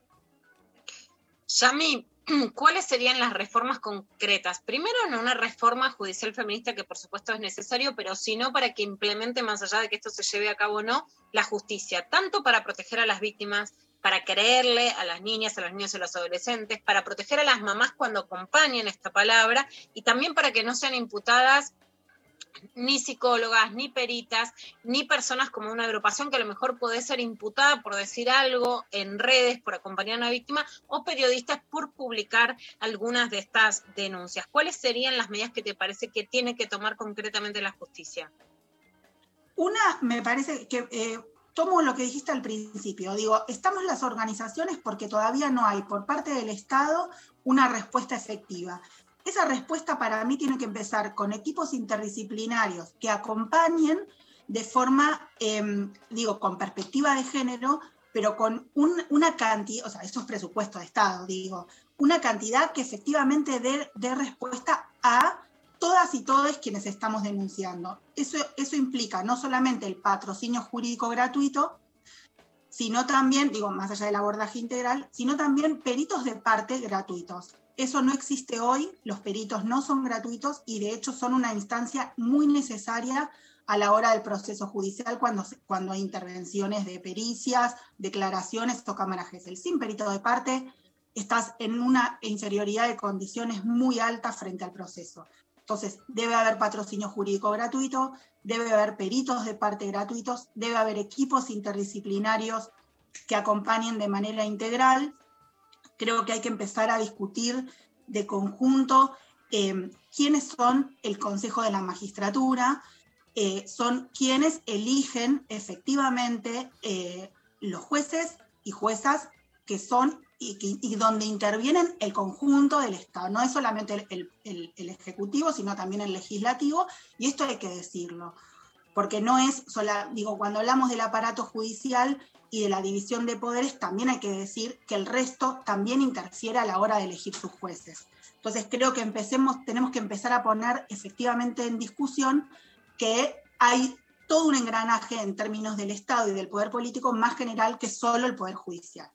Esto en términos del debate y creo también que, no que deberemos construir, no sé el nombre, no sé cómo, no sé cómo, digo, habrá que pensarlo de manera colectiva, pero no puede ser que la intervención eh, solo sea, digamos, de jueces y fiscales, solo sea condenable o, juzgable eh, con un juicio político, porque esto es lo que implica que los fiscales y jueces en el transcurso de su, de su carrera eh, y de su trabajo intervienen con absoluta impunidad. O sea, hay que generar una, alguien, digo, una institución veedora, con participación nuestra, digo, desde el feminismo, algo tiene que suceder para que su trabajo cotidiano no sea impune. ¿Cuáles son los tiempos? ¿Cuál es el trato? ¿Cuál es la perspectiva de género con la que trabajan? Eso no es la ley Micaela, no alcanza con la ley Micaela. La ley Micaela efectivamente va a aportar elementos eh, a quienes estén abiertos a repensar cosas. Hay gente que no está abierta a repensar cosas, está trabajando para el enemigo, digamos. Hay que ser. O está pagada por un abusador poderoso, y no es que la ley Micaela inocentemente va a poner una varita mágica y va a cambiar. Más allá de que una cosa es el engranaje de género en general, y otra cosa es el engranaje que se ha generado en torno a los abusos sexuales, que es mucho más complicado por, eh, por esta revictimización también de los entornos, de quienes denuncian, de quienes acompañan, de quienes revalidan la palabra.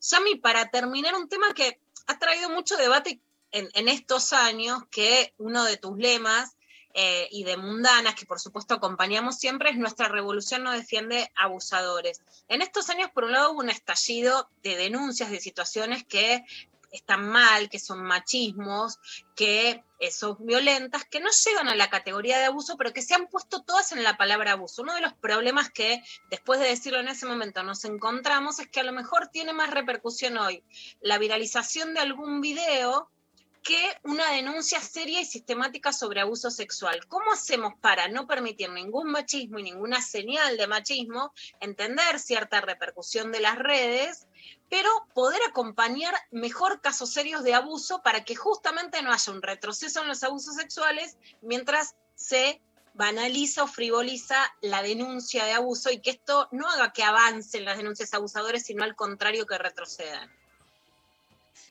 Bueno, qué pregunta. Complejo. Me parece que, en, digo, si entiendo por dónde venís, hay algo que, que, me parece fundamental, que es que cualquier viralización en principio es positiva en función, y por eso digo el alerta, en función de que tenemos, que tenemos reacción, ya no nos da igual, ya, ya vemos y reaccionamos. Eso creo que es un aspecto positivo. Tenemos que dar un siguiente paso, que es pensar cómo reaccionamos, ¿no? Como que estaríamos en esta instancia. Bueno, ya no nos es, no nos es indiferente ninguna situación que vemos abusiva, por ende reaccionamos. Ahora hay que definir un poco que la primer, la primer pauta para esa reacción siempre tiene que ser preservar a las víctimas o quienes están siendo víctimas o creemos están siendo víctimas en ese momento. Digo, del, del video que se viralizó últimamente se veía en principio la cara de la niña. Eso me parece que a lo mejor con gente que podía estar compartiéndolo con una indignación justa, lo que estaba haciendo es revictimizar una, una niña. Entonces, hay que pensar cuáles son esas prácticas. Por otro lado, creo que otra cosa que es fundamental es entender que todos los abusos son repudiables, todos los abusos están mal y no todos los abusos tienen la misma magnitud, porque la, re- la- la respuesta que nosotras tenemos que dar no va a ser la misma. Entonces, si ponemos todo en, un- en un- en una misma, digo bolsa por, decirlo, em, no le vamos a dar respuesta con la magnitud que tiene cada situación. Y esto no tiene que ver con la subjetividad de cómo a cada quien le duele una, una situación particular, porque lógico, ninguna persona es igual a la otra y ninguna persona frente a una misma situación, misma situación me, me refiero a marco, ¿no? De, no sé, de tipo de abuso, lo va, a lo va a resolver de la misma forma, por supuesto. Reconociendo esa subjetividad, igual me parece importante que es entender la magnitud de los hechos. O sea, entonces, frente a esa magnitud, vamos a tener una respuesta y una necesidad de acompañamiento para esa reparación. ¿Cuál es el daño que se tiene que reparar? Entonces, creo que eso es por, por donde tendríamos que ahora retomar este caminito. Bueno, ya dimos este primer paso hermoso que es no nos es indiferente, respondemos, reaccionamos, buenísimo. Ahora vamos por, bueno, a ver cómo lo tenemos que hacer, cómo nos cuidamos mejor, cómo respondemos mejor frente a la magnitud de un hecho que no es igual al otro, eh, porque si no todo es un poco lo mismo y hay situaciones que no, no son lo mismo, que haya una niña que está siendo violada por su progenitor durante años, eh, que una situación, eh, digamos, de tocamiento única por única vez de un desconocido en una... ento- Entonces, cualquiera de las dos situaciones son condenables, por supuesto que sí, no se abordan de la misma manera. Eh, y eso sí me parece que es clave y es un aprendizaje en el que estamos, ¿no?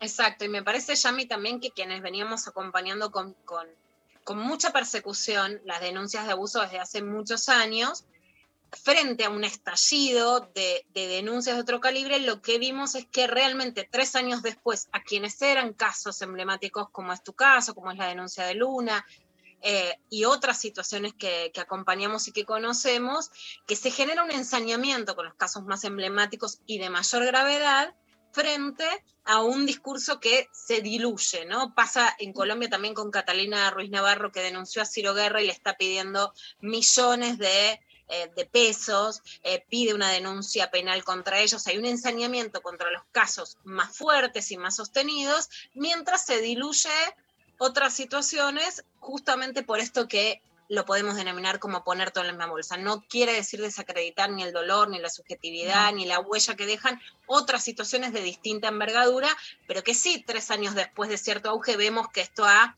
digamos, minimizado el acompañamiento a las denuncias de abuso sexual, que no las ha potenciado, que no es cierto que esa viralización después en un caso de un video o en, o en un caso de Twitter, etcétera, después acompañe sistemáticamente que puedan avanzar las denuncias de abuso sexual de una forma sostenida. Por eso me parece que sí, en vistas al 3 de junio, hay que pedir mayor acompañamiento para que las denuncias de abuso sexual avancen y para que, por supuesto, todas las formas de violencia, de incomodidad, de acoso y de micromachismo se terminen encontrando la forma de responder a cada una según corresponda, ¿no?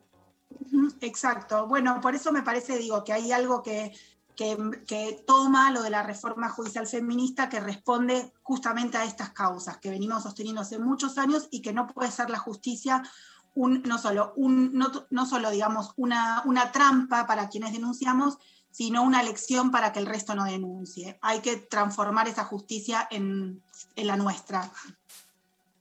Perfecto, Yami, a quienes quieran acompañar, informarse, pedir ayuda, consultar, ¿cuáles son las redes de Mundanas para que puedan hacerlo y seguirlas? Bueno, nos pueden seguir en las, digamos, tanto en Instagram como en, en Facebook y en Twitter. Con poner Mundanas nos van a encontrar, Mundanas Agrupación Feminista, eh, nos van a encontrar. En el caso, esta tenemos página web también.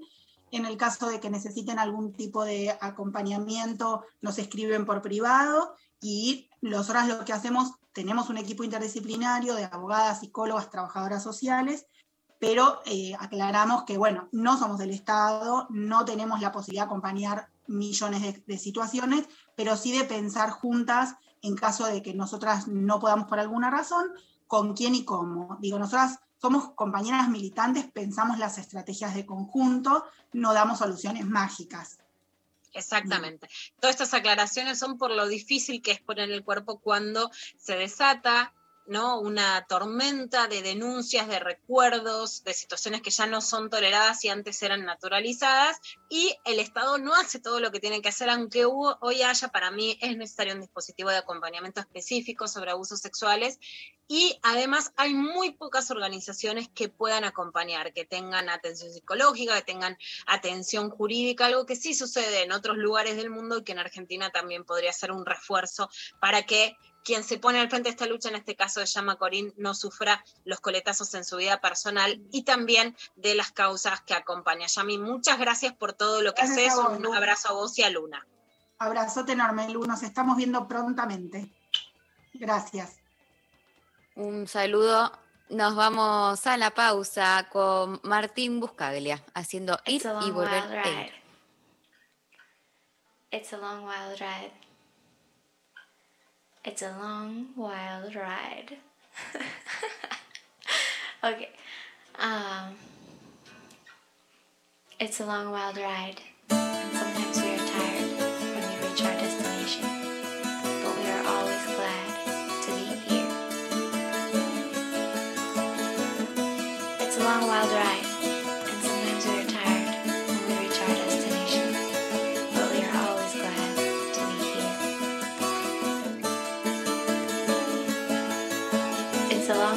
long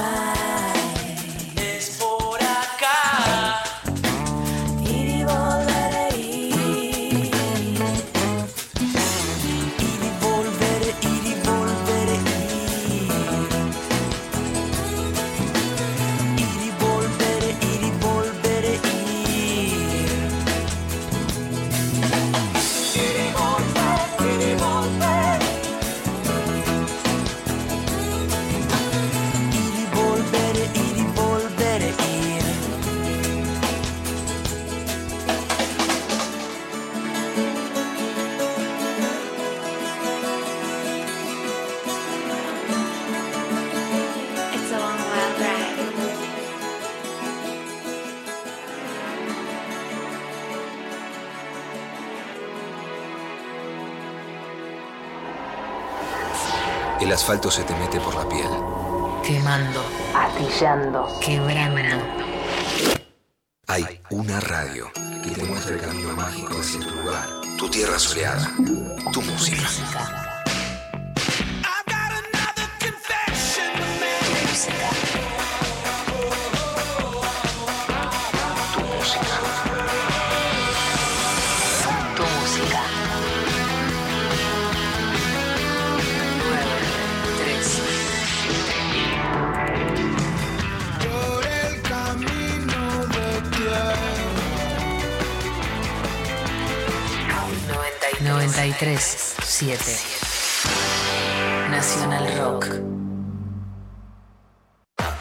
Pelota ya está rodando.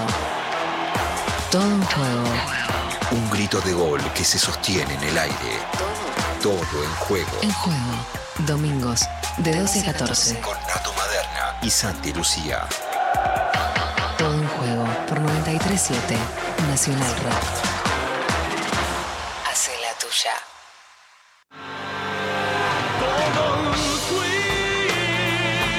Todos fuimos. Todos somos.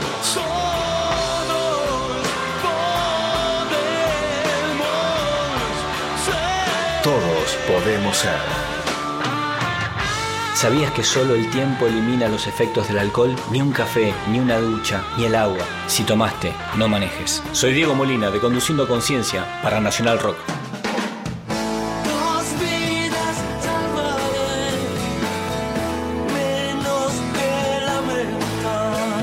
Yo me comprometo con la vida. Termina el día lejos de casa. Estamos en la luna. Un viaje por la música y la imaginación.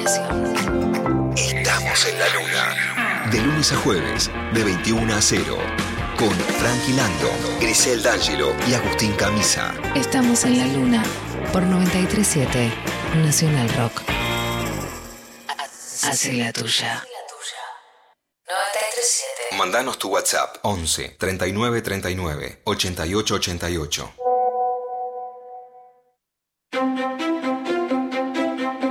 Filosofía. A conchazos. Con Vero Lorca.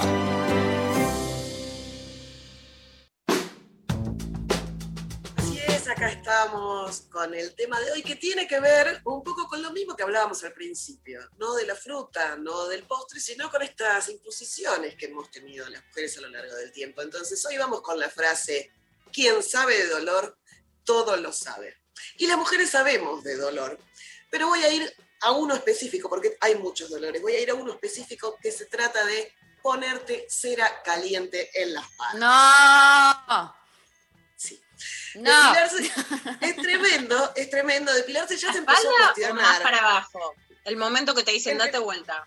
Oh, sostenete los cachetitos, ¿no? Como, bueno, eh, ese momento tremendo, tremendo. Ya empezó a cuestionarse, pero también es raro porque las que veníamos depilándonos de antes, ya viste que tenés esta cosa de, podría dejarme los pelos, pero no sé, no sé si yo me veo más linda, no sé si yo necesito estar depilada. Eh, pasó a ser una cuestión que, que, te- que trasciende lo que vos deseas o no, porque ya estás como dudas. habituada.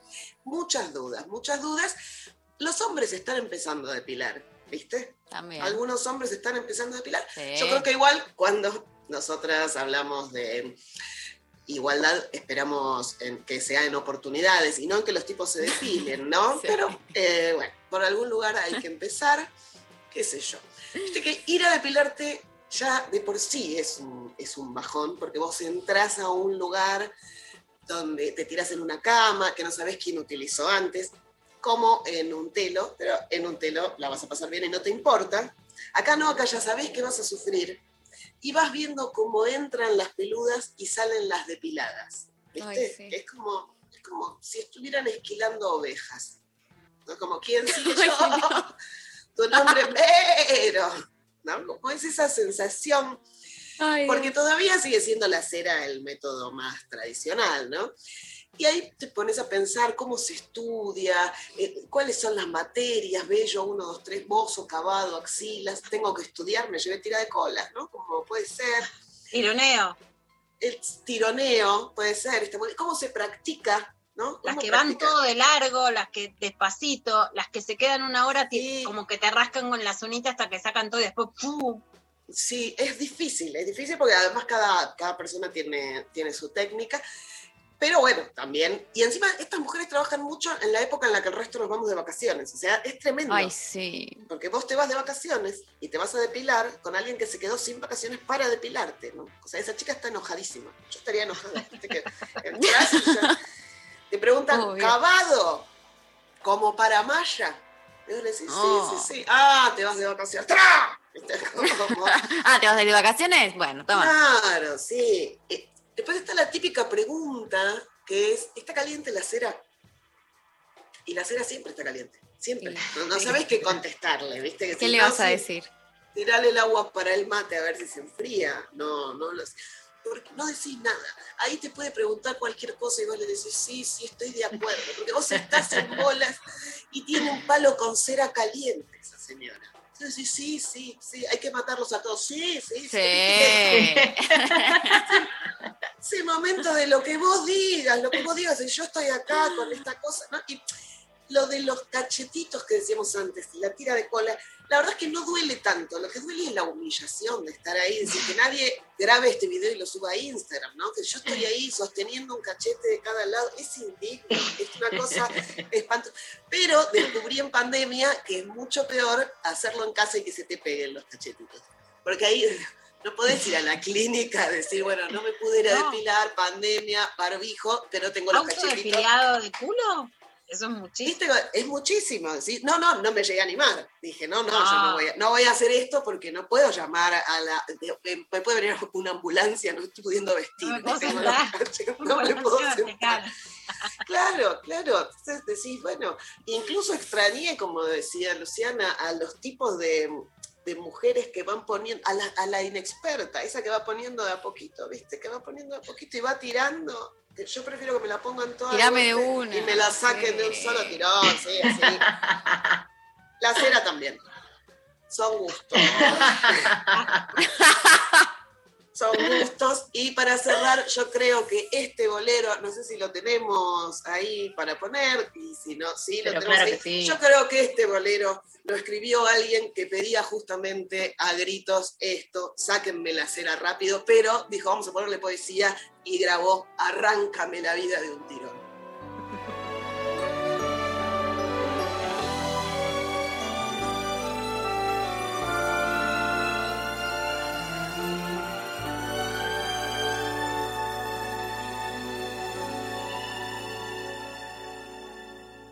Arráncame la vida de un tirón, que el corazón ya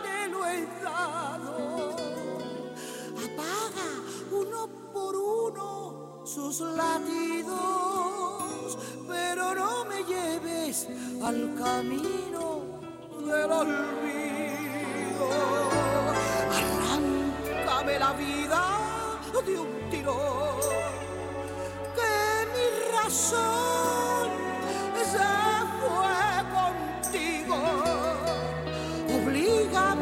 Vivir para tu amor, pero no me obligues a decirte adiós.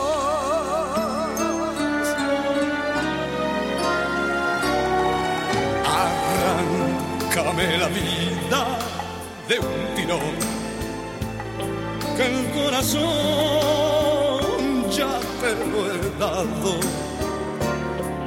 Exhibe mi cariño ante la gente, pero no me quites la alegría de tenerte. Arráncame la vida de un tirón que mi razón se fue contigo. Oblígame a vivir para tu amor, pero no me obligues a decirte adiós.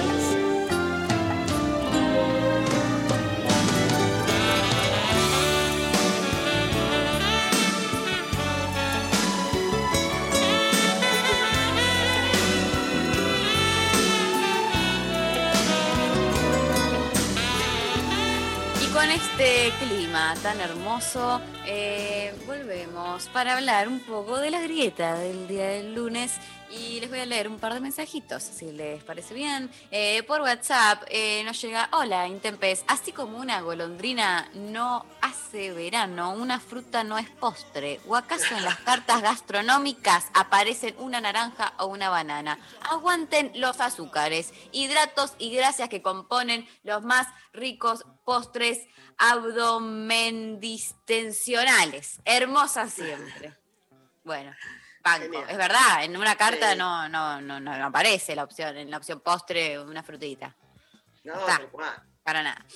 Eh, nos mandan también por Instagram, puede ser postre, pero jamás superará un alfajor o un marroc o un captcha, etcétera. Ese boom dulce. Bocadito. eh, oh, todo lo que es Bocadito bocadito. Sí, que ahí yo la verdad es que quisiera eh, preguntar por qué no hacen esos bocaditos tamaño alfajor. Porque yo me comería uno de esos marrocas así grandotes. Oh, ¿Por qué tan sí. ¿Por qué, no, por, tenés? por qué viene tan chiquito el marroc? Sí, que te da como, te da como culpa si te comes tres o cuatro. Bueno, de "Qué hecho, buena".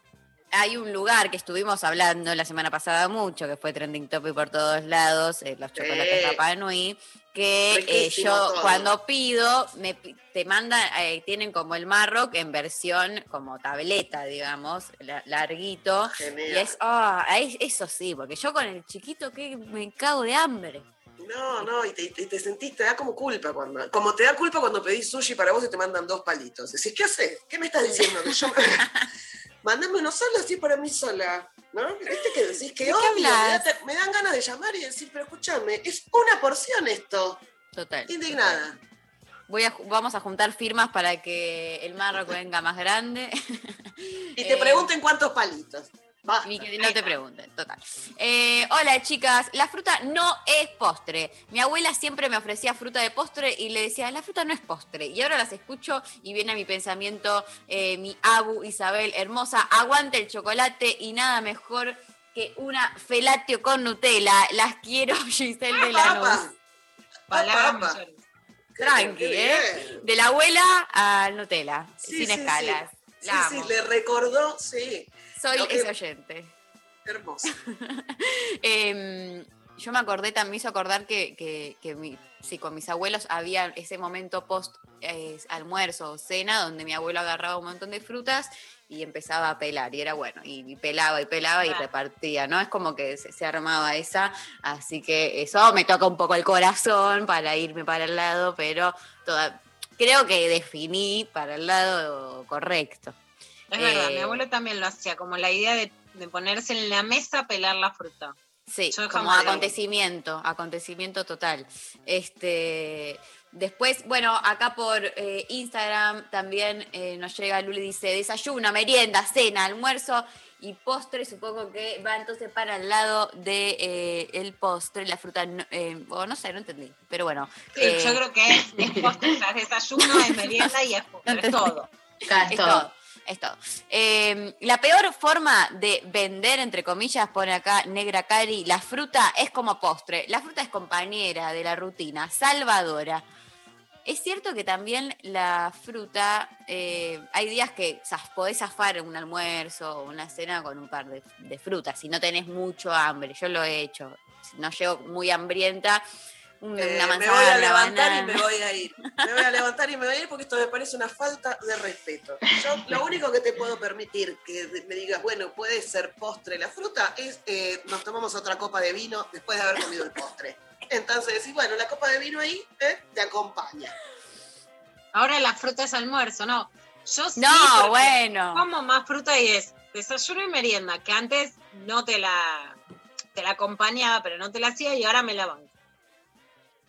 En el, en el, eh, cuando vas a uno de esos hoteles donde hay mucho desayuno, Sí. te agarrás la fruta, pero No. como para llenarte primero y después vas a la- al revuelto con panceta. Y no- que acá no te lo comes, pero ahí vas, a mí dame todo, yo voy a todo. Yo nunca eh, fui policía, no, yo nunca agarré eh, fruta de, de ninguna de esas mesas de desayunos. o Ah, de- yo sí. en- nunca, siempre a lo más, eh, o sea, a todo lo que no comería en mi casa, que es todo básicamente lo que hay en esos lugares, que es el huevo, la panceta, la- de tostadas, el fiambre, eh, o sea, lo más bomba que haya de una. Ahí después te cagas encima, pero bueno, eh, una no No, puede. no, haces o sea, todo eso y de toda esa cosa pesada y además agarras alguna facturita, algún pedazo de budín, algo dulce. Obvio, Oh. todo lo que sea harina entra. Eh, nos dicen por Instagram, la fruta es colación, el postre por definición es muy calórico y poco nutritivo. Bueno, por definición. Eh, eh, Luchi dice, nada que no tenga azúcar agregada puede ser postre. Muy bien. Eh, Matías dice, técnicamente posee azúcares, es refrescante y liviana, no es elaborado, elaborada, pero sí cuenta como postre la fruta. Bueno, eh, totalmente, dice Eli, es comida, toda comida se puede utilizar de postre. Bueno, toda comida se puede utilizar de postre, eh, toda, To- una milanesa puede ser un postre. No. ¿Por qué no? ¿Nunca pediste de postre unas papas fritas? A mí me ha pasado con mi familia en algún restaurante. Bueno, terminamos, terminamos de comer, alguien quiere postre, eh, eh, bueno, unas papas fritas más. Mozo, una papa frita, sí. Mira Puede ser, bien. puede pasar, puede pasar. Puede pasar. Yo tenía unos Eso es que te compañeros. corta, no es. Claro. Sí, claro, no es postre eso. Eh, tenía unos compañeros que en una cadena muy eh, multinacional de comida chatarra eh, llamada McDonald's, lo que hacían era agarrar las papas fritas y untarle el helado del... No, no. de- no, un montón, un montón. o sea, y, y lo, lo he probado en su momento, claramente no me fascina, pero tampoco era muy asqueroso, ¿eh? Suena peor de lo que es, pero eh, con el helado de, de- de- de vainilla, una papita, un asco, bueno, un asco, sí. bueno. Yo quiero agregar que para mí, o sea, la fruta es postre, porque muchos y muchas comemos fruta de postre, pero hay un concepto que es el concepto de la tentación que no lo aporta la fruta. O sea, vos no te tentás mirando una bien. ensalada de fruta, ¿entendés? Y el postre tiene que tener eso, o sea, tentarte, que se te haga agu- agua la boca por decir, me, me estoy muriendo de ganas de comerme esto. Y eso, la, la fruta, está todo bien, es riquísima, todo bien, sana, todo, pero no lo da la fruta. O sea, ningún, No, nadie se muere de ganas. la. Es que el postre como palabra, vos puedes comerte una mandarina de postre, pero cuando decís la fruta no es postre, estás más cerca de decir no es tentación. La palabra tentación es algo que te tienta, pero que no debería tentarte, que de vuelta Claro. tiene la idea censora sobre el placer. Entonces, ahí sí lo que vuelvo es que la idea de que vos comes un postre, que no es el que debes comer, sino el que te gusta y que deja de ser tentación, sino posibilidad de placer, es la fruta, no es postre, postre es goloso, aguante putitas golosas. Menos terapia y más Lo pecker. último- Yo la a Menos terapia y más pecker, por favor. Yo la voy a llamar toda la noche con un par de consejitos, ¿sabes cómo me ahorro toda la terapia?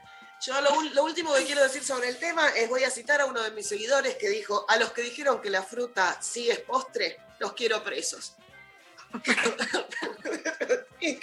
Marche preso. Espectacular. Bueno, gran cierre me parece. ¿eh? Eh, nos vamos a ir. ya está. Oh. Nos vamos. Bueno, eh, se ve hasta acá el programa del día de hoy. Las extraño un montón, qué bueno que volvieron los lunes, me la super suben. Eh, gracias, Vero, Lula, eh, me encanta. Gracias, con un placer y felices postres para todos. Felices postres para todos, todos a comer postres. Nos eh, operaron hoy Berenice y Josué. Un saludo para allí también. Pablo González, Sophie Cornell, Lali Rombolá. Esto fue lo intempestivo el día de hoy. Todo postre político. Sí. Sophie. Y coincidimos. Bueno, nos vemos mañana, Lula. Nos vemos mañana, Mari, gracias a todas. Un beso enorme, nos vamos escuchando a Ricardo Mollo haciendo una y otra vez y nos reencontramos mañana con más Lo Intempestivo. Adiós.